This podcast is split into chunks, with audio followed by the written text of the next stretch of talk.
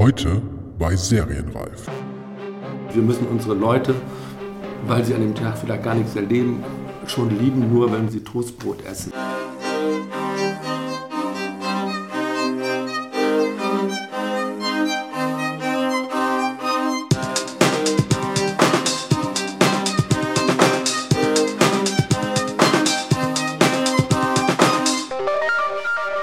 Herzlich willkommen bei Serienreif, dem Podcast zum deutschen Serienjahr. Mein Name ist Jens Meyer. Die Form des seriellen Erzählens ist in den letzten Jahren auch im Bereich des Dokumentarfilms immer populärer geworden und bei dem Format, das ich diese Woche vorstellen möchte, war man in Deutschland ausnahmsweise einmal früher dran als die internationalen Kollegen, denn bereits 2009, also vor zehn Jahren wurde 24 Stunden Berlin oder 24 Hours Berlin auf Arte und dem RBB in erzählter Echtzeit 24 Stunden lang von 6 Uhr morgens bis um 6 Uhr des Folgetages ausgestrahlt.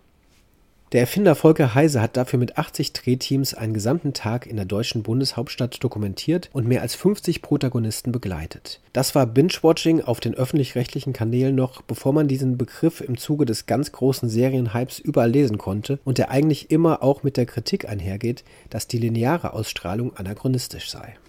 Heise und die Produktionsfirma Zero One Film haben ihr Konzept später auf andere Städte und Regionen übertragen. So ist 24 Stunden Jerusalem und sogar 24 Stunden Bayern entstanden und ich hatte immer das Gefühl, dass hierzulande nicht genug gewürdigt wurde, dass diese Formate durchaus den internationalen Trend des seriellen Erzählens früh aufgenommen haben und in origineller Weise auf den Dokumentarfilm übertragen haben. Und ich bin mir sicher, dass auch fiktionale Serienmacher und Macherinnen von der 24-Stunden-Reihe lernen können, sei es aus konzeptioneller oder narrativer Sicht. Deswegen bin ich sehr froh, dass Heise und sein Team die Reihe nun erneut auflegen und erweitert haben. Am 4. Mai ist auf Arte, im RBB, im SWR und bei BR ARD Alpha die neue, ja, ich denke, in diesem Zusammenhang kann man den Begriff durchaus benutzen, Staffel 24 Hours Europe The Next Generation zu sehen. Dieses Mal ist der Schauplatz auf ganz Europa erweitert worden, dafür sind die Protagonisten aber maximal 30 Jahre alt. Es geht hier also um die junge Generation der sogenannten Millennials und ihren Blick auf die Zukunft dieses Kontinents. Um über die neue Ausgabe sowie die komplette Konzeptidee zu sprechen,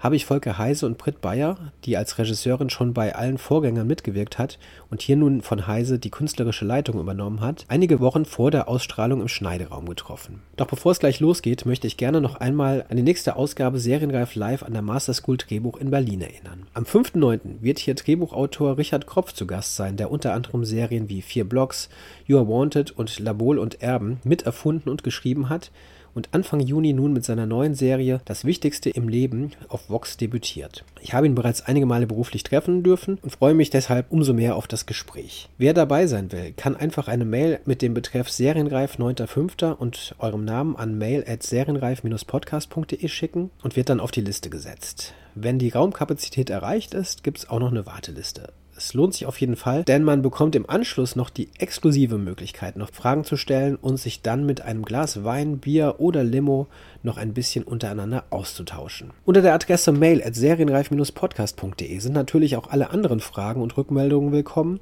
Regelmäßige Hörerinnen wissen natürlich, dass man diesem Podcast auch auf Twitter unter @serienreif folgen kann oder mir persönlich unter @jens_meier mit AY. Auch auf Facebook gibt es eine Serienreif-Seite sowie mittlerweile auch auf Instagram. Wenn ihr Serienreif über iTunes hört, würde ich mich weiterhin sehr über eine positive Bewertung da freuen. Jeder neue Kommentar und jede 5-Sterne-Bewertung helfen dabei, etwas sichtbarer zu werden. Ansonsten gibt es diesen Podcast mittlerweile auch via Spotify und natürlich sowieso über alle handelsüblichen Podcatcher zu empfangen. Den RSS-Feed findet man auf der Homepage serienreif-podcast.de. Ich bedanke mich für eure wunderbare Unterstützung, besonders auch bei den treuen Steady-Supportern und wünsche nun viel Spaß beim Gespräch mit Volker Heise und Britt Bayer. Es ist übrigens die 40. Ausgabe von Serienreif, Deutschland in Serie. Das nur am Rande. Wie immer melde ich mich im Anschluss noch einmal kurz zurück.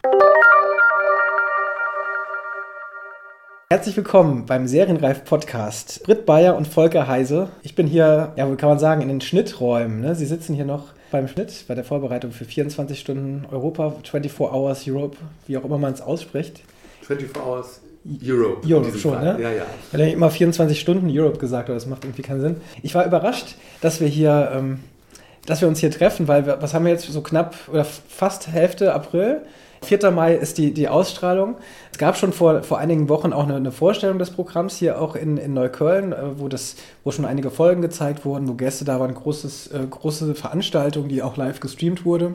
Aber sie, sie haben immer noch zu tun und sitzen immer noch hier äh, mit 24 Folgen. Ähm, über Europa. Das heißt, man hat zur letzten Minute doch irgendwas zu tun? Also auf jeden Fall, aber den Final Cut gibt es jetzt schon eine Weile und heute war Farbkorrektur nochmal für eine Nachtstunde und ansonsten äh, wohnt vollkommen die Ecke. Also einfach mal so vorbeikommen. Ich bin schon seit vier Wochen draußen. naja, das sind ja, ja, wirklich 24 Stunden und es rotiert und die einen sind früher fertig als die ja. anderen und da Britt den Hut für die gesamte Produktion aufhat, muss sie halt bis zum Schluss dabei sein. Der Kapitän sozusagen, Kapitänin. Ja. Ähm, genau, um Sie noch einmal wirklich dann vorzustellen, Ihre Funktion im Zusammenhang mit, mit diesem Projekt, äh, das Ganze. Ähm, Britt Bayer als Regisseurin jetzt angegeben, ist, das ist der offizielle, die offizielle Begrifflichkeit dann wahrscheinlich, die Regisseurin für, für 24 Hours uh, Europe. The Next Generation, um es ganz offiziell auszusprechen. Du warst, du warst komplett verantwortlich ähm, für das gesamte Umsetzung kreativer, von der kreativen Seite für, für das Projekt. Genau, also wir sagen, also die künstlerische Leitung für das Projekt habe ich übernommen und dann gibt es natürlich äh, viele Regisseure, die gedreht haben, das sind 45 gewesen und äh, Regie für das Projekt Federführend war noch der Co-Regisseur Vassili Silovic äh, aus Paris, weil es eine französisch-deutsche Koproduktion war, und Volker. Okay. Äh, das war, ist auch wichtig, dass man sieht, wir haben immer von Anfang an gesagt, das kommt zwar von uns aus Deutschland, aus Berlin, das Format, aber wir haben gesagt, wenn wir 24 Stunden Europa machen, dann können wir das nicht so machen, dass wir jetzt von Berlin aus das erzählen. Ja, das heißt, wir müssen es eigentlich von mindestens noch einen europäischen Partner drin haben, sehr starken, und das ist dann eben äh, Frankreich gewesen, sozusagen, damit es sozusagen von Anfang an nicht so eine deutsche Sicht auf die Dinge wird. das war dann auch der Versuch, sozusagen andere Kollegen aus anderen Ländern damit reinzuholen, damit die ihre Sicht auf die Dinge auch reinbringen. Ja. Genau, macht bei, ist bei Arte natürlich sowieso sinnvoll. Deutschland, Frankreich natürlich, ähm, mhm. das ist irgendwie, irgendwie logisch. Genau, und ähm, äh, Volker Heise, also als ja, Initiator der ganzen Idee eigentlich 24 Stunden Mhm. Berlin, 24 Stunden Jerusalem, 24 Stunden Bayern ja. und jetzt 24 Stunden Europa. Ja.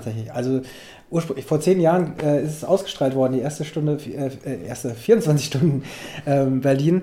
Ähm, tatsächlich, und das war auch bei der Veranstaltung so, viele oder erinnern sich wirklich da noch sehr genau dran, irgendwie, wo sie zu diesem Zeitpunkt waren, als es ausgestrahlt wurde.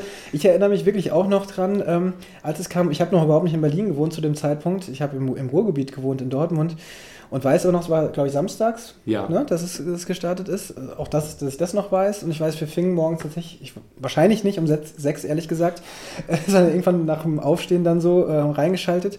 Das lief dann so ein, so ein paar eine ganze Weile vor sich hin und dann gab es, glaube ich, dann noch Zeit oder so, wo, man, wo, ich damals hin musste.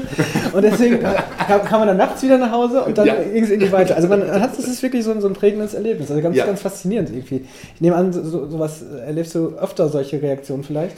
Oder? Ja, auf das Berlin-Projekt auf alle Fälle und auch auf das, äh, ne, eigentlich auch auf alle drei Projekte. So. Ich, aber Berlin war natürlich sehr besonders, weil es war auch Pioniertat. Ja, also ich war glaube das erste Mal, dass im deutschen Fernsehen und auch im französischen, ich war auch mit Arte zusammen, das so ausgestrahlt wurde, dass sie sich wirklich getraut haben, ja, Binge-Watching zu machen. Nicht? Das war das, worauf wir gesetzt hatten, dass das funktioniert, hat aber vorher noch keiner ausprobiert gehabt. Also es gab zwar Leute, die DVDs wie die Wahnsinnigen geguckt haben, ja, aber ich hatte wirklich keine Ahnung, ob das funktioniert. Und ich weiß noch, am Abend vorher, äh, äh, das war ein Freitag, habe ich gedacht, okay, Volker, das war dein letztes Projekt, das wird eh kein Schwein sehen. Und, und dann war es ja auch einfach so über einfach Leute, ne? Also über, was machen die eigentlich so den ganzen Tag? So, und da habe ich auch gedacht, eigentlich wollen die alle Promis sehen und aber es hat ganz gut funktioniert. Ja. Und ja. man lernt dann ja mit den Projekten auch. Ne? Also du, du, du lernst dann ja von Projekt zu Projekt mehr, was so ein Format eigentlich ist und was man damit anstellen kann und wie weit man damit gehen kann und wo aber auch die Grenzen sind. Ja, äh, Britt, du warst damals eben auch schon dabei. Ähm, als was war das damals? Regie? Assistenz? Äh, bei Berlin, ähm, da war das eher so Recherche-Casting, wo okay. auswählen mit. Genau. genau. Und, aber auch immer Gedreht habe ich natürlich auch. Achso, okay, das stimmt. Also doch. Und ähm, Anne Wenzel gedreht, das war eine Pflegerin, die so äh, HIV- und AIDS-Kranke gepflegt hat, mit dem Fahrrad von Haushalt zu Haushalt gefahren. Und da ist ja eins der 24 Stunden Berlin-Kinder entstanden. Ne? Ja. Äh, ah, okay. Genau, ihre Freundin hat sie gesehen, hat sich verliebt und. Okay. Genau. Das ist witzig. Aber wir, wir arbeiten seitdem sehr eng zusammen. Also äh, Britt ist danach dann mit nach Jerusalem gekommen und hat das Hauptcasting gemacht für den europäischen Teil. Dann Hauptcasting, Geleitung gemacht für in, komplett in Bayern. Ja. Und ich habe dann irgendwann gesagt, nach Bayern, so das nächste Mal machst du das. so, weil äh, äh, für mich ist auch nach dreimal, war dann einfach zu Ende erzählt für mich auch. Ja. Ich dachte, da muss jetzt mal frisches Blut rein. Ich weiß auch noch, als du das zu mir gesagt hast in Bayern, wie du an der Tür standest, gehst raus, kommst nochmal zurück und sagst, das nächste Mal macht ihr das. Habe ich nicht geglaubt. Ehrlich. das ist, ist, wahrscheinlich auch schon schwer, wenn man sowas wahrscheinlich so, wenn die Idee von einem kommt, dann das so ähm, loszulassen, oder? Dann doch schon auch. Also beim, ja, man weiß schwer. ja, wie, man, wie, es funktionieren soll. Das hat man ja so. Ist Vorbereitung auf die Rente. ja, ja, ja, das ist natürlich schwer. Die ersten Monate stand ich immer da und habe mich gefragt, warum rufen die nicht an und fragen mich. Britt, vielleicht auch da, da nochmal kurz den, den Hintergrund. Also ähm, Regisseurin eben, Dokumentarfilm, glaube ich, ausschließlich? Ja. Ausschließlich, ja, ja genau, bis, bislang. Und ähm, da, weil jetzt gerade das Wort Casting auch viel, ähm, du hast 2000, wenn das stimmt, zumindest wenn Wikipedia stimmt, äh, 2000 eine eigene Filmproduktionsfirma, die aber auch Casting, ähm, Casting, äh, Casting-Agentur ist, mhm. gegründet. Was ich schon mal interessant fand, eben die, diese Kombination, habe ich jetzt, ich kenne mich jetzt vielleicht auch nicht so sehr aus, aber in der Kombination habe ich das jetzt selten gelesen oder war mir nicht so bewusst. Jetzt war Casting eben dann ja auch dann, dann gerade ein Thema. Ähm, wie, wie, wie kam es dazu, dass, dass man, also wie wichtig ist da, dass da so ein Casting dabei ist? GZSZ, Tatort steht da, stand da in Klammern, wahrscheinlich Casting-Agentur. Ähm, weiß ich, ob, ja, das war alles vor 100 Jahren, aber ja. also erstmal klingt es vielleicht äh, widersprüchlich, das ist es überhaupt nicht. Ja? Also wenn man äh, Dokumentarfilme macht, muss man sozusagen so ein Gespür haben für Leute, das ist beim Casting auch. Hm. Also das äh, ist fast äh, identisch irgendwie und äh, ich würde so ungern Casting sagen, wenn es um dokumentarische Projekte geht. Also irgendwie ist es äh, komisch, reale Leute zu casten. Ja?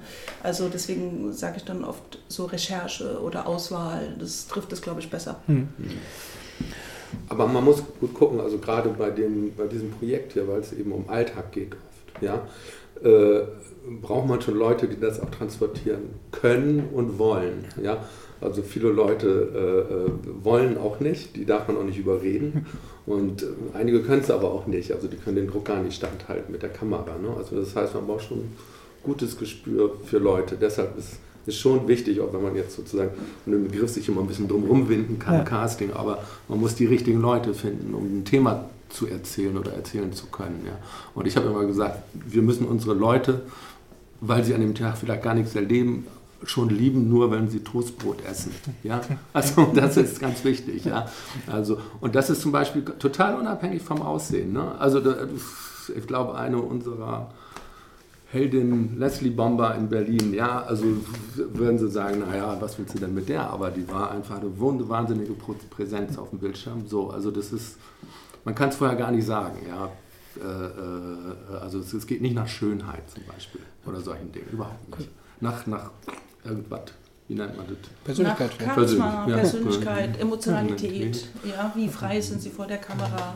Manchmal auch ja. danach irgendwie so wie, wie, so eine alte Oma, die sagt den ganzen Tag nichts, aber hatte was. Ja. Ja, wie kann man das denn, ähm, wenn man jetzt wie, kann man das denn rausfinden? Also, du hast jetzt gesagt, es ist ganz schwer, ähm, das eigentlich ähm, vorher zu wissen, und man kann es eigentlich nicht vorher wissen es werden wahrscheinlich Fotos gemacht, wird, wird auch schon gefilmt mit den Leuten schon irgendwie mhm. ein bisschen, dass man mal sieht, wie bewegen die sich, wie reagieren die und so weiter. Das muss man schon machen dann auch. Auf jeden Fall. Also Fotos sind ja wirklich wenig aussagekräftig. Also äh, wir hatten ja in, also wir haben sozusagen die Themen festgelegt, haben die verteilt über Europa und dann haben wir in den Ländern mit Rechercheuren zusammengearbeitet, denen wir so wie unsere Vision übergeben haben. Das ist nicht ganz so einfach, weil in den Ländern die Leute immer versuchen, auch ein gutes Bild zu äh, zu vermitteln. Mhm. Ja? Und diese Angst zu nehmen, zu sagen, Leute, dort und dort machen wir das und das. Also diese Probleme gibt es überall. Und dann sind sie losgezogen, haben Leute gefunden, haben die kurz aufgenommen. Da gab es auch so einen Fragenkatalog. Und dann haben wir uns die angeguckt und dann im Gremium auch mit Redakteuren entschieden. Mhm. Also das war ein Prozess über mehrere Monate. Das ist äh, so das Herzstück eigentlich von der ganzen Vorbereitung. Ja. Hm. Das ist also auch so, dass, was Britt gerade sagte, also wenn man dann den, die, den Italienern sagt, wir brauchen italienischen Faschisten, dann sagen sie, wir, wir, sind doch nicht nur Faschisten. Also, ähm, also von daher muss man mit den Kollegen vor Ort, mussten die dann wirklich viel, viel auch reden und, und kommunizieren. Das ist das eine. Und das zweite ist, dass wir auch seit seit Berlin so einen Standard entwickelt haben, ja, dass das immer gesagt haben, wir, wir, wir brauchen sozusagen ganz, eigentlich ganz kurze Clips nur. Wir haben es ganz standardisiert, sagt mir, wie er heißt und sagt mal einen Satz und bewegt euch mal ein bisschen, ja, also zeigt mal, also und, äh, und dann hat man in drei Minuten einen Eindruck von einem Menschen, ja, und ob er auch vor der Kamera äh, Bestand hat. Ja. Ja, ich habe gerade gedacht, weil jetzt das, das Wort Casting auch so ein bisschen kontrovers, also oder nicht so, nicht, so, nicht so, so gerne genannt wurde, weil Casting ist ja mittlerweile, dadurch, dass es jetzt nicht nur, also diese ganzen, wie nennt sich das, Factual ja. im Fernsehen, ist ja auch, da, da werden ja ständig auch Casting-Redakteure mhm. gesucht, man sieht das ständig, irgendwelche Anzeigen von irgendwelchen Firmen. Das heißt, und diese in Anführungszeichen normalen Menschen äh, werden dann eben gecastet und in, für solche Formate dann irgendwie benutzt. Ähm, macht das auch macht das schwieriger? Also ich habe das Gefühl, dann das ist ja auch bekannt jetzt bei, also wenn gesagt, wir, wir wollen, wir suchen jemanden in Italien oder, oder auch in Deutschland und dann denken sie, sie müssten sich auch vielleicht schon irgendwie so besonders darstellen oder so, weil, obwohl es ja eben darum geht, den Alltag darzustellen, aber vielleicht denken sie auch, okay, ich soll vielleicht so sein wie bei Deutschland sucht den Superstar oder so. Mhm. Ist es, sind die Leute auch Medien abgeklärter oder, oder versauter ja, als Medienversauter? Auf alle Fälle. Ja. ja. Also medienabgeklärter, aber auch medienabgewandter. Ne? Also wir haben zum Beispiel mal eine Hauptrolle gesucht für einen Film von äh, Caroline Link. Und ähm, also sie hat es nicht geglaubt, Teenager, ja, männlich. Die haben alle keinen Bock mehr. Die hatten wieder Lust, Musik zu machen, aber so äh, Film, Kamera, die waren total abgetürnt durch die ganzen Castingshows. Mhm. Äh, das ist die eine Seite. Die andere ist, die man merkt, dass je jünger, umso mehr. Also so bei Kindern, dass sie so etwas herstellen, was sie da gelernt haben ne, bei Germany's Next Topmodel und so weiter. Mhm. Das ist sehr, wird sehr amerikanisiert, das ist unglaublich bedauerlich. Und umso schöner, wenn man dann Leute hat wie äh, Valerie in Bulgarien, ja, äh, die so real sind und authentisch. Das ist so unglaublich berührend. Hm. Ich habe eigentlich nichts gegen Posen. das kann ja auch eine persönliche. Bin, bin, bin, ja, also ich glaube, ich glaube, jeder will ja was darstellen. Mhm. Ja? Also, mm, und ich, das, man muss schon auch lange suchen und gucken, welche Botschaft will jemand zum Beispiel auch mit rüberbringen. Ja? Oder was will jemand zeigen von sich oder nicht zeigen. Und äh, das ist schon dann eine Verantwortung, die wir haben als Filmemacher, ja, als irgendwie wen, wen kannst du nehmen und wen nicht und wie, wer hält das auch den Sendetag aus, ja, das ist ja auch schwierig, ja, also das, äh, das ist nicht einfach, sich selbst dann auf dem Fernsehbildschirm zu sehen. Und, und du bist da, hast dann ja nicht, was man bei Factual Entertainment auch noch hätte, so, so den, den Schutz dieses, dieser, dieser, sag mal, dieser illusionären Hülle, ja? Sondern das ist ja deren Leben. Ja? ja. Und da muss man schon sehr verantwortungsvoll mit umgehen. Ne? Das ist die eine Seite und die andere Seite ist, ich finde eigentlich immer gut auch, Klar, Leute spielen Rollen, wir spielen alle Rollen jeden Tag in unserem Leben. Ich bin jetzt der Regisseur, der dir gegenüber sitzt und wirst Interview, das ist eine Rolle, die wir einnehmen. Mhm. Ja. Und, und, und natürlich spielen die Leute dann vor der Kamera auch eine Rolle. Ja. ja. Also die Frage ist, ob sie es gut tun oder nicht gut tun und ob man manchmal auch was anderes sieht, ja, als nur eine Rolle. Ja. Also ich, ich finde, das ist jetzt, also mir kommt es jetzt nicht so aufs Authentische an, jeder Wir sind sozusagen hier Ost-West. genau. Weil ein bisschen vormachen darf man mir auch was. Ne? Was? Ein bisschen vormachen darf man mir auch oh, was. Man darf auch jemand anders sein. Also, ja. Aber wenn es so, wenn man es so spürt, dass es äh, so ein Bedienen ist, mhm. ja, das, ja. dann ist es also wirklich fragwürdig so Erwartungshaltung erfüllen genau. wollen und sowas. Irgendwie so, wie ja. sieht ein, die Person aus? Ja, aber ich fand das. Das tut man dann auch weg oft im Schneiderraum. Also, ja. weil du merkst es, du merkst es sofort, ja. Also kann man hier auch mal aus der Nähkästchen plaudern. Also ein Team so, da haben die Regisseure gedacht, die müssen denen einfach sagen, was sie jetzt zu sagen haben. Nicht? Also jetzt geht mal da lang und redet darüber. Ne? Das ist natürlich irgendwie, du merkst es. Ne? Mhm. Also du, du, das ist so ein Abfall gegenüber allem, was davor und danach kommt, dass du gleich sagen musst, tut mir leid. Ja? ja. Manchmal sagst du aber auch, uh, das, die lehnt sich jetzt echt weit aus dem Fenster oder der nicht. Also da, du musst den auch vor sich selber schützen. Mhm. Ich fand das interessant jetzt, äh, weil du eben auch sagtest, also vielleicht eine gewisse Generation, die auch mit einer gewissen Art von Fernsehen aufgewachsen ist. Und das geht, darum geht, um diese Generation geht es ja letztendlich in dieser, um, um jetzt auch mal ganz konkret auf diese, diese The Next Generation ja zurückzukommen. Das heißt, es ist ja dieses Mal bewusst, ähm, ich weiß nicht, wie ist die Altersgrenze, 16 bis 30 oder so? Das Ja. ist, glaube ich, die Altersspanne, in der die Ja. Protagonisten dieses Mal kommen. Plus, falls es jetzt noch überhaupt nicht erwähnt wurde, natürlich aus ganz Europa. Ich habe jetzt nochmal mir eben diese, diese Liste angeguckt. Ähm, welche Länder sind eigentlich nicht dabei? Ich, ich habe, hab- also es sind schon bei, oder, oder sagen wir so, wie viele Länder, wie viele Länder, europäische Länder sind es denn? Haben, Kroatien ist, glaube ich, nicht dabei. Kroatien ist nicht dabei. Dänemark glaube ich auch nicht. Das ist mir spontan draußen. Äh, Schweden war, glaube ich, ne? Ja, Schweden? Schweden äh, ist Norwegen? drin. Weiß ich gar nicht. Norwegen Äh, ist drin. Norwegen, klar, auch. Oslo. Also, Ich äh, glaube, welches von den baltischen Ländern? Also wir haben Estland. Wir haben äh, Estland, dafür ist Litauen und Lettland nicht dabei. Also wir haben immer so geguckt, in welcher Region nehmen wir welches Land. Hm. Es sind 26 Länder. Das ist nicht wenig. Hm. Weißrussland ist nicht dabei.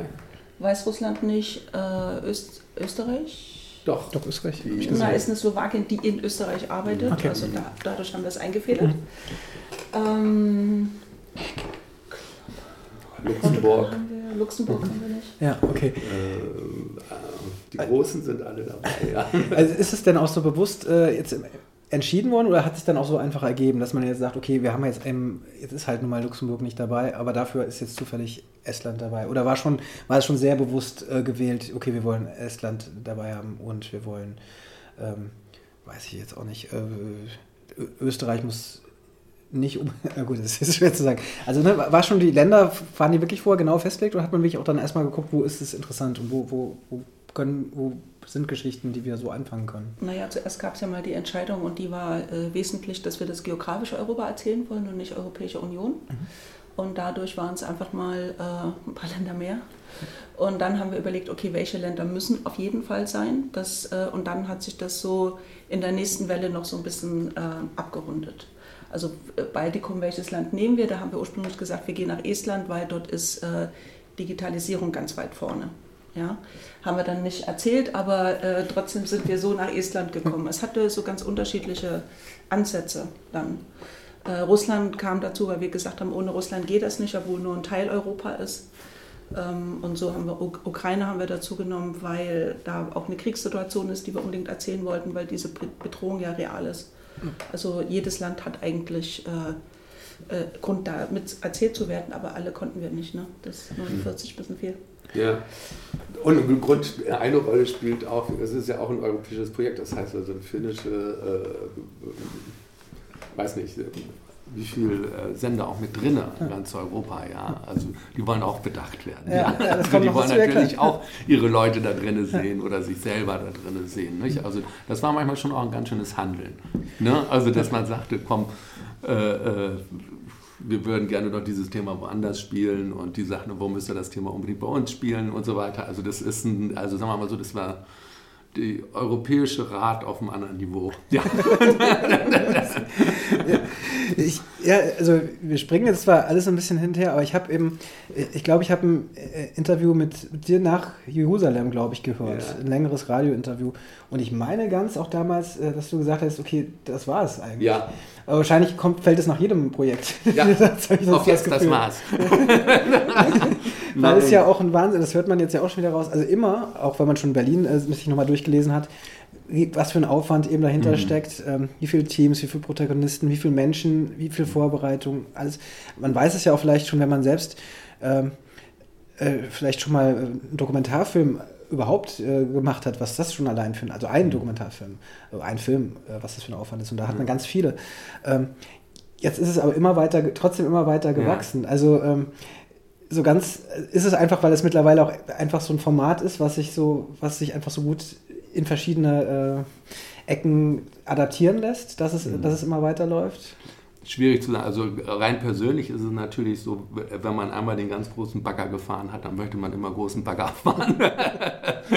Sagen wir aus so einer ganz, weiß jetzt nicht, wie es Brit geht, aber das ist schon also so ein, so ein, so ein, so ein Projekt zu machen und zu steuern und, und äh, loszulegen, also wo man ja wirklich die Einzelteile immer wieder zusammenbauen muss. Und, und ich hatte das verglichen immer mit so einem, so einem, UFO, das man zusammenbaut. Ja? Und irgendwann merkt man, oh, es fliegt. Und das ist natürlich toll. Ja? Das ist schon ein großes, also ich finde es ein riesen, riesen Ding für einen Regisseur, sowas machen zu können. Also und das ist einfach so, es ist da großartige Arbeit. Das ist das eine. Und deshalb ist man da, glaube ich, auch ein bisschen addicted. Ja? Also da ist man auch, also ich bin es jedenfalls. Ne? Also ich habe letztes Jahr, während Brit hier schwer geschuftet hat, habe ich so einen kleinen Film gemacht. Nicht?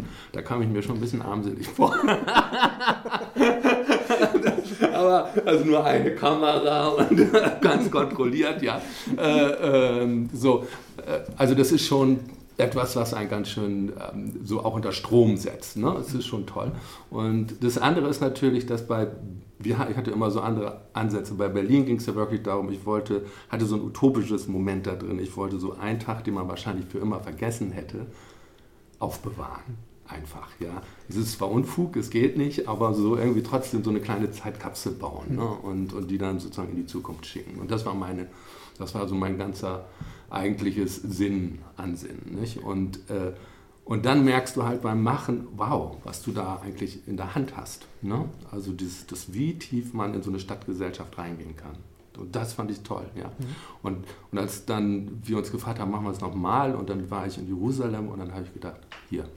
Weil hier ist es, hier kannst du mit diesem Format diese ganzen verschiedenen Layer, ja, also diese Schichten und, und Verzweigungen, die dieser Nahostkonflikt hat, hast du hier an einem Punkt und du kannst es einmal über 24 Stunden lang erzählen. Und das war, äh, das war sofort, ich habe angerufen, Thomas hat gesagt, Thomas, wir müssen das machen. Also Thomas, den Produzenten, Thomas Gutfuß, der hat gesagt, ja, machen wir.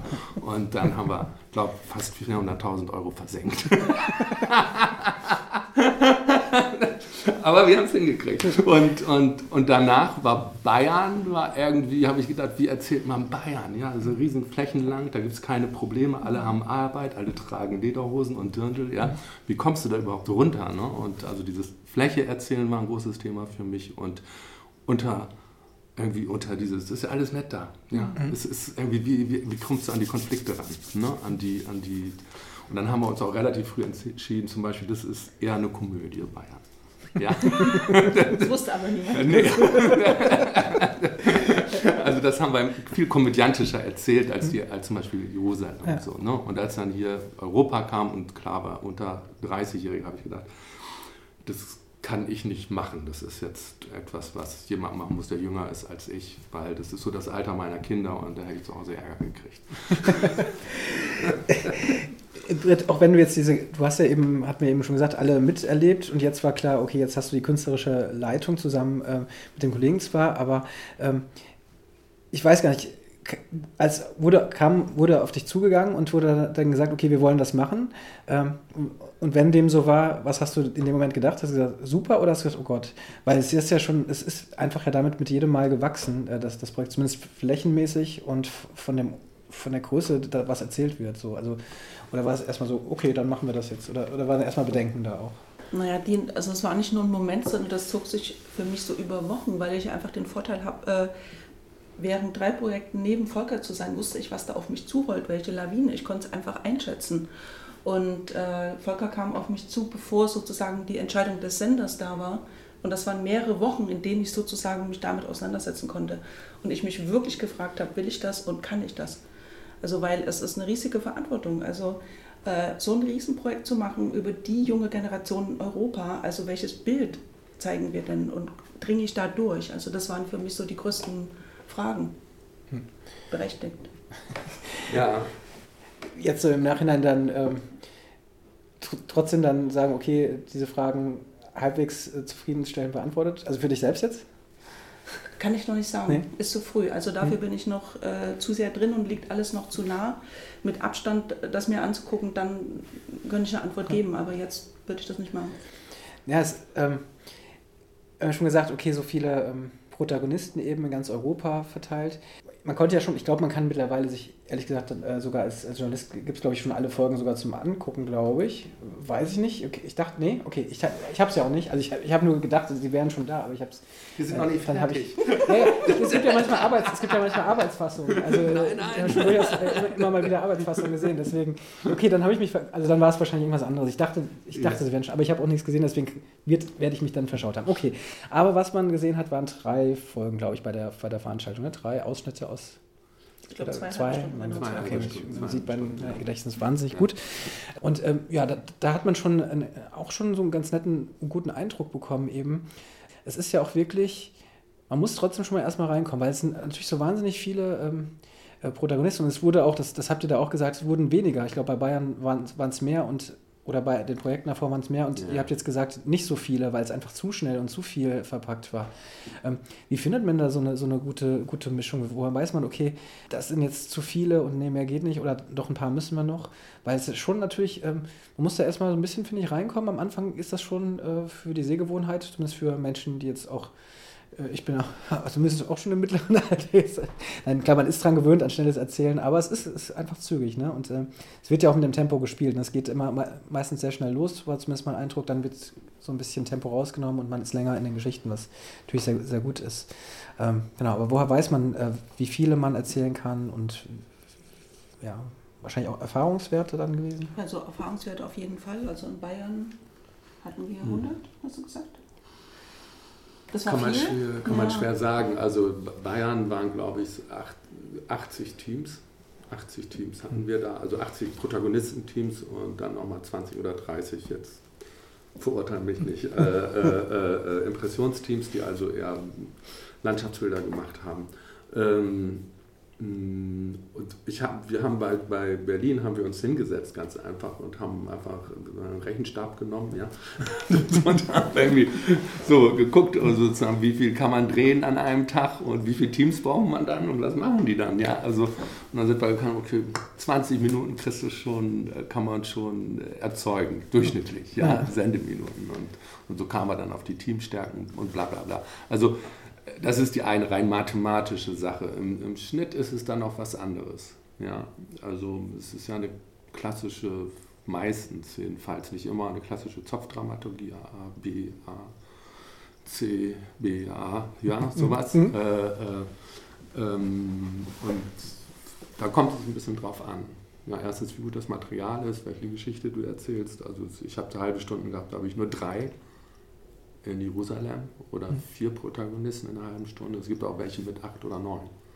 Die sind dann aber echt schnell. Ja, also da kommst du dann, da geht es mehr so um Rhythmus und, und, und gar nicht so sehr mehr um die Geschichten, sondern hm. einfach um, um, um die Uhr am Ticken zu halten. Ja? Hm. Also das, da manchmal, ich habe das jedenfalls so gemacht, ich, ich glaube, die Kollegen haben es jetzt ein bisschen anders gemacht, sozusagen, dass ich immer so die, das, die Uhr in meinem Kopf hatte, die, die das Ding weiter hat ticken lassen, ja, also von der Dramaturgie. Ja.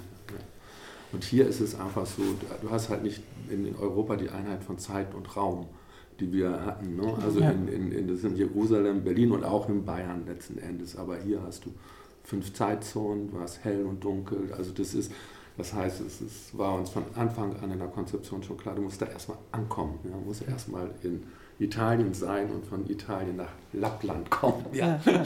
so, und das ist, glaube ich, auch im Schnitt dann später oft echt schwer gewesen. Ne? Also sozusagen diese Übergänge zu schaffen. Super Anschlussfrage. Wie habt ihr das dann gelöst, solche Probleme? Also, also Zeit, Zeit und Zeitunterschiede?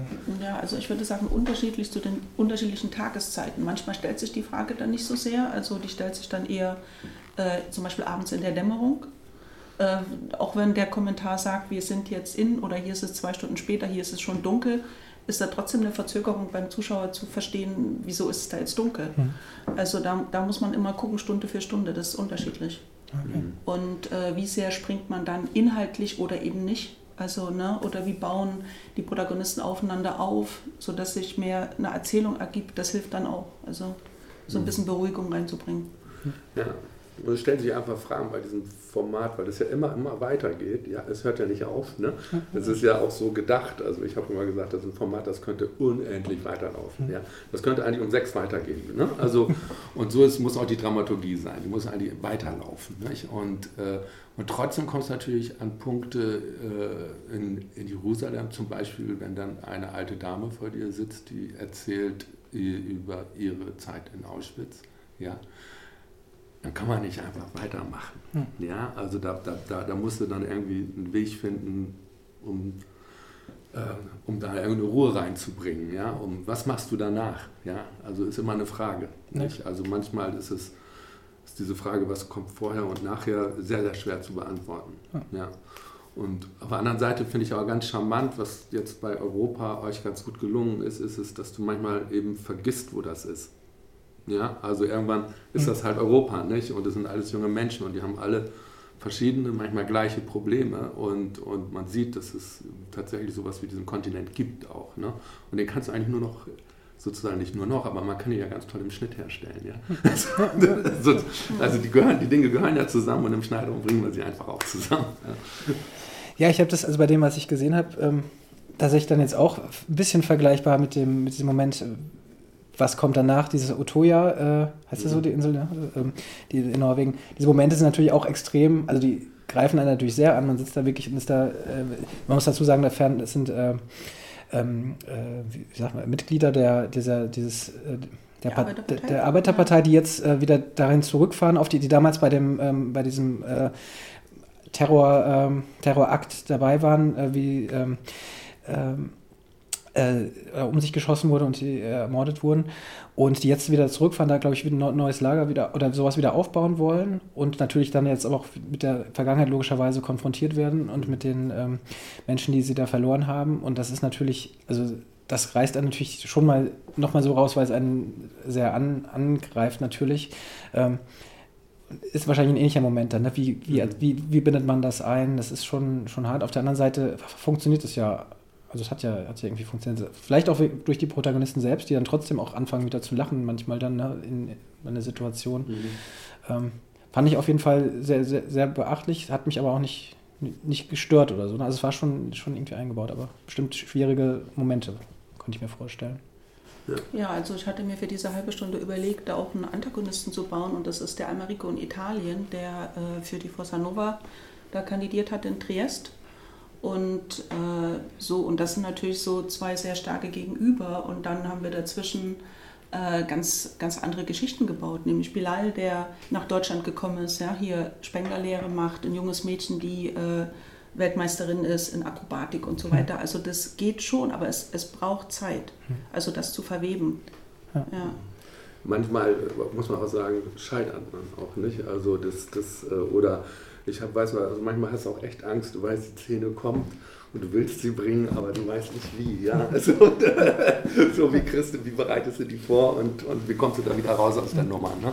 So, manchmal auch, ich, ich habe gedreht, in, in Bayern haben wir äh, das, das Konzentrationslager Dachau das, die, die Gedenkstätte gedreht und äh, es war nicht möglich. Nicht? Also egal, was du danach gebracht hast, es ging nicht. Ja. Es ging nicht und, und, und, dann haben wir uns entschieden, das rauszunehmen. Mhm. Ne? Also die Assoziationsketten und da dieses Projekt beruht viel auf Assoziationsketten, ja?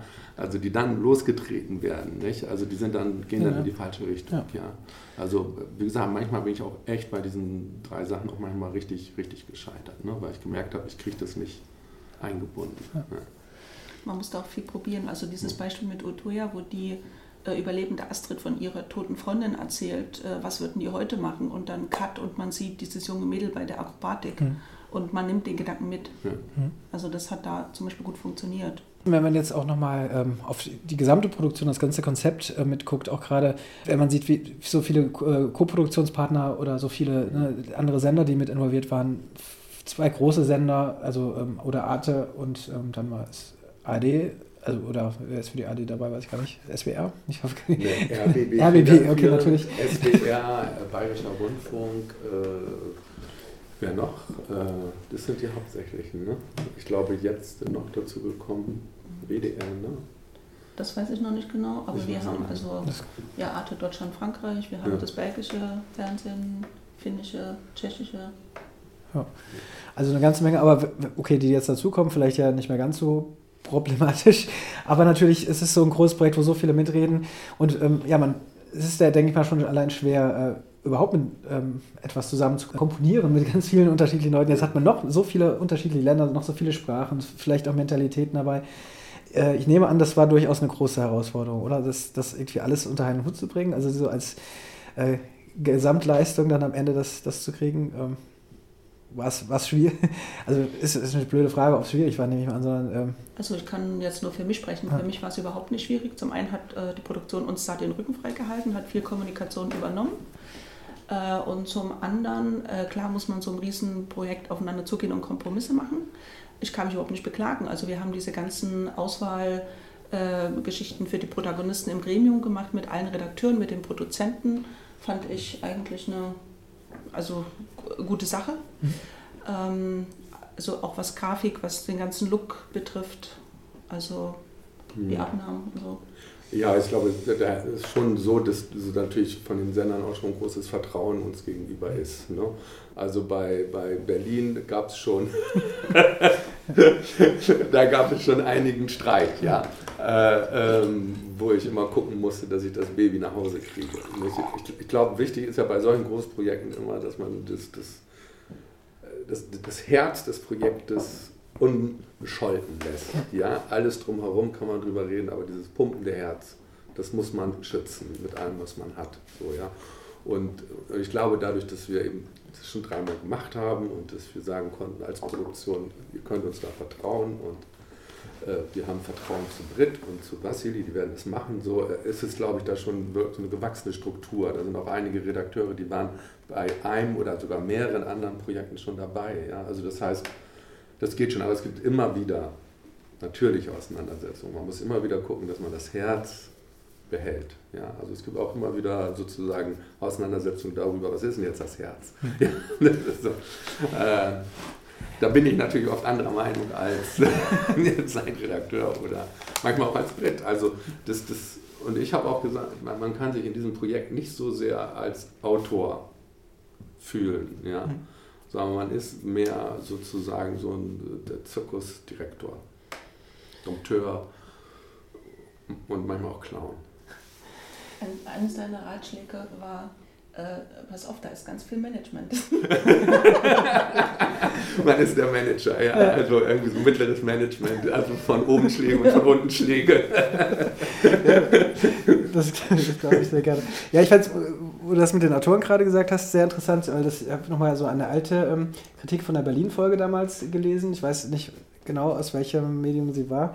Ähm, da wurde ja noch, noch so ein bisschen angekreidet, dass die Regisseure, die es gemacht haben, dass da die, die Handschrift der Regisseure fehlen würde ja. bei den einzelnen Folgen. Fand, ja. ich, fand ich interessant. Vor allen Dingen auch aus dem heutigen Blick, wenn man es jetzt auch wo wir zum Thema äh, dieses Podcasts auch kommen, Serien, wo es um Serien geht, da ist es ja gerade auch, geht es ja darum, so eine Gesamt, Gesamthandschrift mhm. oder äh, Blick ja. zu haben und nicht diese einzelne Schrift von Regisseuren. Also das ist da, dagegen, da war es schon sehr zeitgemäß eigentlich, was man, wenn man das so angeht. Ja, aber man, man also ein, äh, es war der Tagesspiegel. Ja. das stimmt, ja. nee, es, man muss auch nochmal bedenken, dass es damals wirklich eine andere Zeit war einfach. Mhm. Ja, also das, das war wirklich, da war der Autorenfilm heilig absolut heilig. Ja. Und ich weiß auch noch, wie Thomas Rufus und ich wirklich zu jedem einzelnen Regisseur zum Teil in Berlin hingegangen sind und ihn überreden mussten, dass sie das für uns drehen und wir das Material dann bekommen. Mhm. Ja. Und wir mit dem Material dann aber auch operieren können, ohne dass sie nochmal irgendwie äh, nachfragen. Und das haben wir wirklich, ich weiß, wir haben da manchmal wirklich Nächte durchgetrunken mit Leuten, um sie zu überzeugen, dass sie das für uns tun. Ne? Hm. Ähm, weil am Ende war klar, kann es nur eine Handschrift im Ergebnis geben. Ne? Und das ist ja durchaus zwiespältig, finde ich auch, ne? weil äh, ähm, das ist natürlich der Verlust, wenn man in so einem großen Projekt natürlich gehen die Einzelnen da drinnen auf. Mhm. So. Und deshalb habe ich auch immer gesagt, ich habe mich nie Oberregisseur genannt oder so, ich habe mal gesagt, ich bin künstlerischer Leiter. so, weil, das fand ich auch immer so, so richtig, weil das war, für mich war es immer auch, wenn man die Kollegen getroffen hat in Berlin und auch in Jerusalem und in, in Bayern und auch hier haben wir es auch einmal versucht, es war immer so ein Woodstock-Feeling. Ja? Also die kommen alle zusammen und man hat einfach, man macht jetzt fünf Tage Party. Ne? Und dabei dreht man auch noch. So ein bisschen war das Gefühl und wir müssen nachher aufräumen. Aber es sind natürlich Serien, es ist natürlich ein Riesensprung. Also es ist ja irgendwie ein Jahrhundert im Grunde genommen, was, so, was vor zehn Jahren und was heute ist, liegt ja ein Jahrhundert im Grunde genommen dazwischen. Ne? Und ich weiß auch noch, ich bin das erst bei den, mit den ersten Serien, die wir gemacht haben, Ende der, also nur vor 2000 sogar noch, sind wir unglaublich angegriffen worden. Allein schon für die Idee, dokumentarische Serien zu machen. Mhm. Ja, und das Serielle als solches sozusagen gegenüber dem Einzelstück des Autoren im Grunde genommen ein Frontalangriff war. War es ja auch. Bestimmt ja auch. Nicht? Es ist einfach eine andere Art und Weise zu erzählen. Und, und äh, damals konnte aber weder wir noch irgendjemand anders wissen, wohin das eigentlich führt. Ich weiß auch nicht, ob das insgesamt gut ist. Wir werden sehen. Ja, also interessante Frage, finde ich. Ähm, muss man vielleicht doch noch dazu äh, erwähnen, wer, wer, es auch nicht weiß. Mhm. Also äh, du hast äh, mehrere Serien ja schon auch dokumentarisch äh, gemacht. Also ähm, Schwarzwald, Schwarzwaldhaus 1902, ja. das muss selbst stimmt das Jahr 1902 oder äh, 1902, 1902. 2002 ist ausgesendet. Genau, äh, das war zumindest das, glaube ich das erste, zumindest das erste große. Mhm. Ähm, wo es eben darum ging, ich erinnere mich auch noch natürlich, äh, eine Familie zieht in ein, ein Haus und lebt wie im Jahr, also in ein, ein Berghütte oder ja, so ist eher genau, gewesen, ja. ne? lebt wie im Jahr 1902, eine genau. Berliner Familie. Ähm, und das wurde dann auch, ich weiß nicht, wie viele Folgen gab es davon? Vier. Vier, achso, nur vier Folgen. Mhm. Gefühlt hätte ich das auch gedacht. Ja. Immerhin. Immerhin, ja. Ich, aber im Nachhinein denkt man immer noch viel mehr drauf, wie ja. ich eben auch dachte, ja, dass das, viel länger gewesen wäre. Genau, also das, äh, und ich habe heute einen Begriff, der, ist wahrscheinlich super äh, etabliert, aber ich habe ihn trotzdem nochmal so richtig, Living History äh, Projekt wurde das genannt. Genau. Ähm, das habe ich, also habe ich jetzt aber oft auch nicht mehr. Gibt es das immer noch? Nee. Nee, ne? nee das hatte, war so ein. ein äh, damit habe ich in Deutschland angefangen und dann haben ganz vieles nachgemacht und dann hört es auch wieder auf. Warum? Na, Living History ist eigentlich eine Sache, die aus dem, eher so aus dem Museumsbereich kommt. Mhm. Ja? Und es ist ganz viele, ähm, wie soll ich sagen, so, so, so Heimatmuseen und so, wo, wo du halt gucken kannst, wie der Schmied gearbeitet hat und sowas. Genau. Das ist eigentlich Living History oder in den USA stellen die ja Schlachten nach und so. Ne? Also so das ist eigentlich das, was daher kommt Living History. Und, und wir haben das eben übersetzt in, in, so eine Serie und haben gesagt, gut, wir gucken mal, wie so eine Berliner Familie mit den Bedingungen von 1902 zurechtkommt. War aber doch ein großer Erfolg, oder nicht? Oder ich, ich glaube immer noch die äh, Serie mit den höchsten Quoten ja. in der ARD für dokumentarische Stoffe. Ja. Ähm. Seitdem durfte ich nie wieder für die ARD so prominent arbeiten. Sehr gut.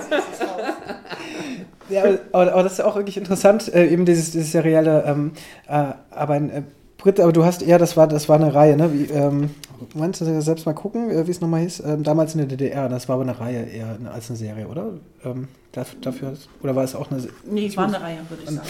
Genau, und dafür dann. Schon 2005. Folgen, genau, ist schon ein bisschen später dann gewesen. Ich finde das interessant, weil jetzt seit einiger Zeit gibt es dann jetzt doch häufiger ähm, dieses serielle ähm, dokumentarische Erzählen auch, gerade auch mit neuen, äh, sowas wie Netflix und so weiter, die dann, äh, das ist dann vielleicht auch oft diese True Crime und so weiter Sachen. Aber eigentlich gibt es das schon länger, ja, und das ist das Interessante, eigentlich gibt es es in den Mitte der 90er Jahre, äh, gab es die ersten Ansätze dazu. Und dann gab es eine großen, gro große Welle, und das lief damals unter Doku-Soap eigentlich, mhm. ja, und hat dadurch einen ganz, irgendwie durch diesen Soap Begriff irgendwie einen, einen, einen komischen Ubu gehabt, ja, also komischen Geschmack einfach. Ne?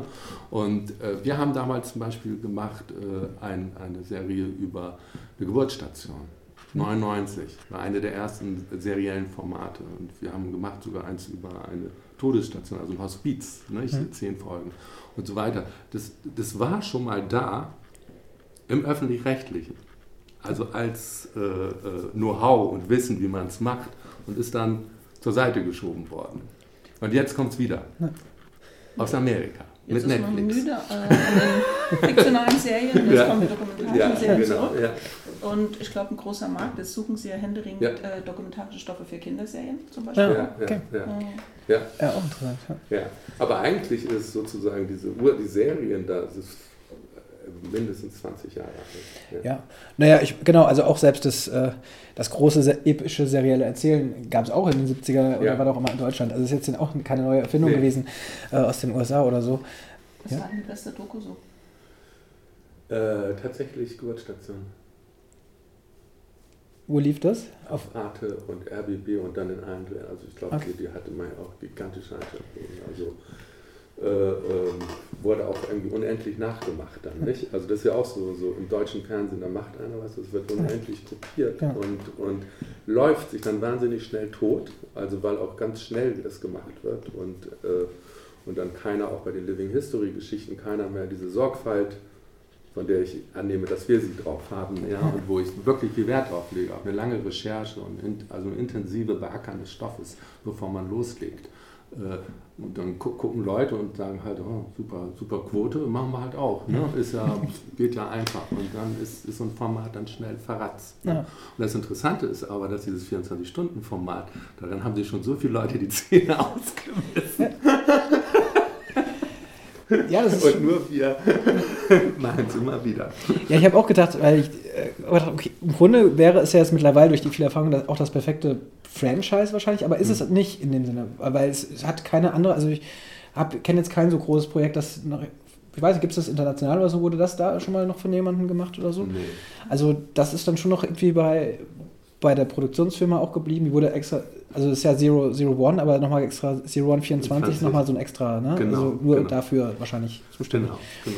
Also es ist schon irgendwie auch ein Alleinstellungsmerkmal, obwohl es gefühlt ein perfektes Franchise ja auch irgendwie wäre. Ja, aber das ist so viel Details, das hängt ja irgendwie wirklich damit zusammen, dass wir jetzt, dass wir Leute arbeiten, auch an diesem Projekt, auch äh, Britt macht es tatsächlich auch zum vierten Mal. Nicht? Irgendwie Jan Schönefeld, der die, die, die äh, Produktionsleitung gemacht hat, und mit, der macht es auch zum vierten Mal. Ja? Thomas macht es zum vierten Mal. Also ich mal, also wir, da steckt wahnsinnig viel. Der Schnitt auch, diese, die, wie geht das hier? Ne? Mhm. Also das, was wir hier so für, während Berlin erfunden haben, auch in vielen Dingen. Nicht? Also das ist schon etwas, was ganz schwer, glaube ich, in Golden Books zusammenzufassen mhm. ist, die man dann einfach verkaufen kann. Ich, äh, so, das, das ist äh, so verästelt und äh, ich habe mich das ja auch nur getraut, weil ich vorher mit einem Team von Cuttern und Editoren äh, ähm, äh, Living History Projekte gemacht. 16 mal 25 Minuten waren das, Abenteuer 1900. Äh, die mussten wir in vier Monaten schneiden. Ja, also es, es, und, äh, und wir haben es geschafft. Ne? Und, und da haben wir dann gelernt, wie man das so logistisch aufbaut. Nicht? Und, und da habe ich gedacht, gut, dann, wenn wir das schaffen, dann schaffen wir auch einen Tag. Ne? Und, und, und so entwickelt sich das Know-how ja. Ne? Also ich würde sagen, und dann glaube ich, gibt es auch noch sowas, eine Ernsthaftigkeit. Ich glaube, das ist, deshalb war es mir auch lieb, dass, dass Britt das macht, weil ich wusste, die, die bringt eine Ernsthaftigkeit mit. Ich wollte das nicht irgendjemandem einfach geben, der es dann macht, sondern du brauchst schon jemanden, der da hm. sein Herz reintut und, und der dann auch zwei oder drei Jahre stehen kann. Ne? Also das, das ist eben auch, also ich glaube, David Mamet hat das gesagt, irgendwie, dass das Wichtigste, was ein Regisseur braucht, sind Schuhe.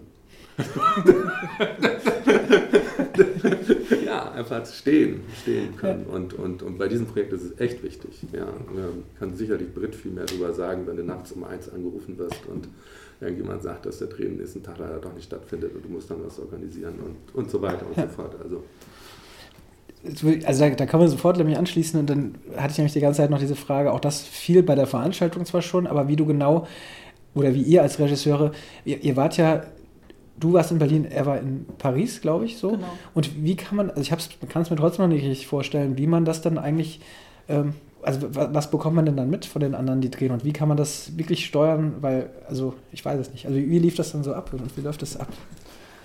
Also ich war ja darauf eingestellt, dass ich den Tag äh, Kaffee trinken verbringe, so was vorher immer bei Volker bei allen drei Projekten. Ja, Aha. gute Vorbereitung ist alles. Exakt, weil eigentlich darf an dem Tag gar nichts mehr sein. Ja? Ja. Es, für, von unserer Seite muss alles getan sein.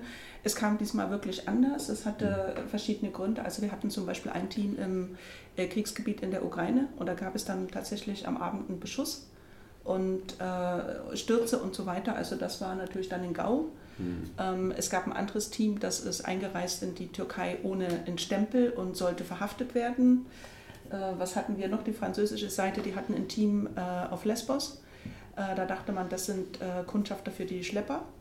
Also es war... Mhm. Äh, also das war schon sportlich. Dann gab es irgendwelche technischen Probleme. Also wir hatten wirklich richtig zu tun. Ja.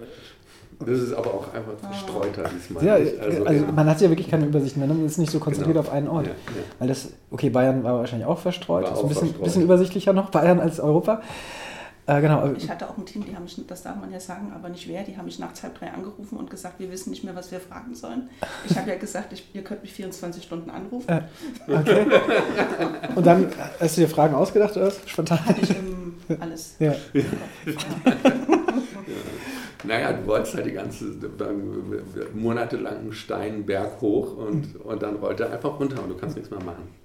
Dann rollt er nicht. Also der Drehtag für dich immer war so, so hast alles getan, mhm. nicht? aber jetzt liegt es nicht mehr an dir. Jetzt entscheiden andere. Ne? Also du, du kannst vielleicht immer telefonieren und versuchen, in die Rückendeckung zu geben, aber letztendlich, jetzt sind die anderen dran. So, das ist auch sowas wie so, so übergeben. Ne? Ja. Man gibt den anderen was und die geben einem später dann ja auch was wieder, nämlich das Material. So, ja. Ich stelle es mir trotzdem schwierig vor, man arbeitet so auf diesen Tag hin, weil das mhm. ist ja wirklich erstmal Tag X. Ähm, und dann ist man aber ja nicht, nicht vor Ort. Also dann ist man ja, also ich weiß nicht, wie es in, in Berlin zum Beispiel ist oder in Jerusalem, man ist zumindest irgendwie vor Ort wahrscheinlich. Mhm. Ähm, aber also da ist man eben nicht, auch noch nicht, noch nicht mal vor Ort. Man sieht, man kann es auch nicht sehen, was passiert. Ja, aber wir haben ja, wir leben ja im modernen Zeitalter und äh, viele Teams haben uns äh, kurze Videos geschickt oder Fotos und das war einfach total schön. Ja? Also so zu sehen, es wird wirklich. Ja. Also und die haben wir uns mhm. natürlich dann zwischen den Production Managern immer hin und her geschickt. Wir waren ja im Team zusammen bei Zero One im Büro. Mhm. Ja. Okay. Aber es ist schon so, das ist so, so jetzt muss es fliegen. Ne? Okay. Also das ist, äh, du kannst auch nicht mehr wie sonst, wenn man dreht, immer noch dabei sein und gucken und was checken und machen, sondern an dem Tag muss das Raumschiff fliegen. Ja? Und zwar komme, was da wolle. Ja. Und du kannst nichts mehr machen. Also das ist aber auch toll. Ich fand diesen Kontrollverlust, also ich sage mal immer, das ist sozusagen kontrollierte Anarchie, ja, also oder auch bewusster Kontrollverlust. Ja. Weil ich zum Beispiel habe auch bei der Berlin schon immer gesagt, äh, da muss jetzt Sachen passieren, die ich nicht will. Ja, also das muss, da muss jetzt was passieren, was, wirklich ich eigentlich nicht wollte oder was die, die müssen jetzt Unsinn machen auch, ja. Und äh, du ärgerst dich dann später auch im Schneideraum auch oft über alle, jedes Team eigentlich. warum machen die das und das und warum machen die keine Totale und so, ne? Also, äh, äh, aber das ist genau die Herausforderung, aus diesem sozusagen disparaten Material dann was zusammenzubauen, ja. Und, und so am Ende war ich manchmal sogar über gerade die widerständigen Sachen besonders froh, ja weil äh, haben sich oft als die herausgestellt, die dann irgendwie das Salz in der Suppe waren. Ähm, dann, okay, kurz doch zum Abschluss, was mich noch einmal interessieren würde, wenn man, man erzählt einen Dokumentarfilm natürlich eben auch und ähm, es ist eine andere Voraussetzung als für eine fiktionale Serie zum Beispiel oder einen fiktionalen Stoff, aber letztendlich ähm, muss man was erzählen und muss sich überlegen, wie man es erzählt.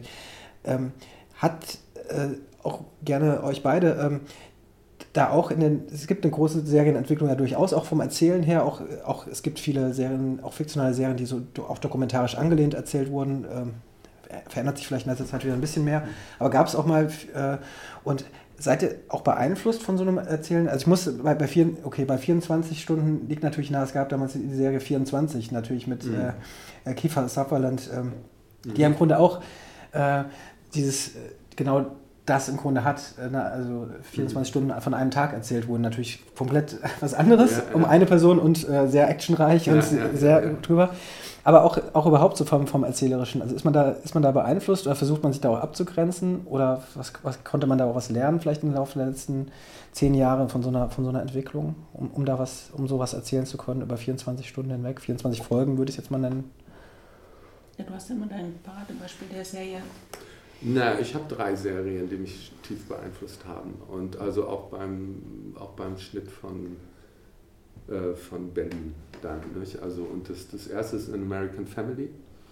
Ist, glaube ich, die erste dokumentarische Serie, die sozusagen mit szenisch gedreht wurde. Ja? Also hat, ist eine Familie über ein Jahr lang begleitet worden, eine kalifornische Familie. Zehn Folgen, eine Stunde PBS, damals gemacht, äh, äh, ist also nach wie vor, denke ich, ein Meilenstein in der Fernsehgeschichte. Ja. Äh, hat mich tief bewegt. Ja. Also, weil der einfach, die sind einfach einer Familie gefolgt, was sie so in einem Jahr machen. Und das war auch so ein bisschen so einer der, der Urantriebe für, für, für, für, für 24 Stunden Berlin, ja, dieses An American Family und auch wie es geschnitten wurde, also die, man folgte mal der Mutter, mal dem Vater, mal dem Sohn und, und zwar durch eine Stunde, immer durch diese Stundenfolgen durch und nicht als Episode, nicht jetzt der Vater und jetzt der Sohn, das fand ich schon sehr beeindruckend. Und äh, vom Schnitt her ähm, ist es wahrscheinlich eher subkutan als jetzt wirklich bewusst ist es, ähm, ist es Six Feet Under, muss ich jetzt ehrlich gestehen. Also und Six Feet Under hat mich deshalb so beeindruckt, weil die einfach die Geschichten, und das hat mir sehr geholfen bei Berlin, als wir Berlin entwickelt haben, hat mir sehr, sehr geholfen, äh, ähm, die haben ja manchmal einfach eine Geschichte weitererzählt, indem sie jemanden nur gezeigt haben, der sozusagen von links nach rechts geguckt hat oder aus dem Fenster geguckt hat oder Tür aufgemacht hat oder sonst was. Und ich hatte so das Problem in den ersten Stunden bei Berlin, dass ich immer nur Zähne, Zähne, Zähne, Zähne hatte, ja, und aber das kam irgendwie nicht zusammen, ja.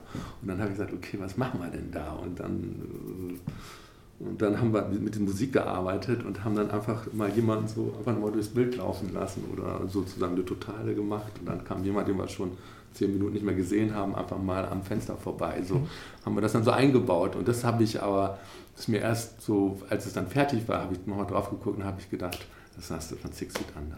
Ja, also.